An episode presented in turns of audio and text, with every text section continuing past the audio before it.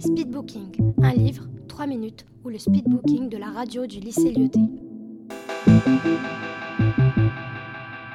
Ces deux fils au Maroc dans les années 30. Et son père se retient. Alors que d'habitude, il regarde les films. C'était sur la Seconde Guerre mondiale. Mais euh, ça se passe pendant la, juste après la Seconde Guerre mondiale. Et pendant.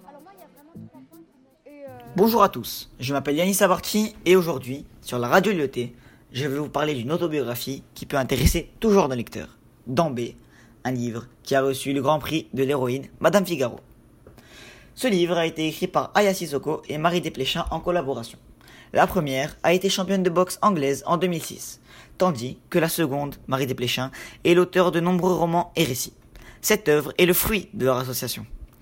Cette autobiographie raconte la vie de Aya de son enfance jusqu'aujourd'hui. Il peut attirer beaucoup de lecteurs car il aborde différents aspects de la vie d'une femme qui a un passé douloureux, mais une vie pleine d'étapes assez intéressantes. Plusieurs scènes peuvent marquer le lecteur dans ce livre, à vie. Certaines personnes se remarquées par l'incendie volontaire de l'immeuble de Aya et sa famille, par exemple, durant lequel elle perd plusieurs membres de cette famille. Ou encore, les longues descriptions de ces combats de boxe où le lecteur vit la scène comme s'il était en face du ring. Ce récit poignant montre toute la force de caractère d'Aya, qui voit le destin s'acharner contre elle et toute sa famille. Elle a traversé toutes les tristesses du monde, mais a toujours su se reconstruire petit à petit. Fille de parents immigrés, elle vit dans un quartier pauvre et dans une petite maison pour une famille nombreuse. On en apprend donc aussi beaucoup sur les conditions de vie de ces immigrés africains qui tentent de se reconstruire en Europe, ici, à Paris. Suite à l'incendie, Aya, sa mère et son frère Issa vivent désormais avec des souvenirs terribles et des rêves brisés. Mais Aya travaille bien, elle a des bonnes notes à l'école et par- parvient à traverser cette grande crise. Elle commence à boxer, ce qui ne contrarie pas sa mère, pour se vider la tête. Elle passe d'ailleurs de longs moments à décrire ses entraînements, ses combats et les personnes qui l'entourent. Quand elle arrive à un certain âge, elle enchaîne les petits boulots, comme plusieurs étudiants dans la même situation.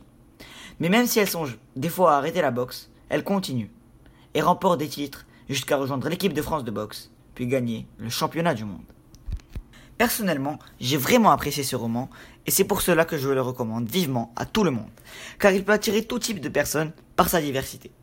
Il peut vous faire découvrir des éléments historiques de l'époque ou encore des choses sur vous-même. Il montre la force de caractère d'une personne qui avait tout pour échouer et qui s'en est sortie. Et c'est là que certains s'identifieront à Aya.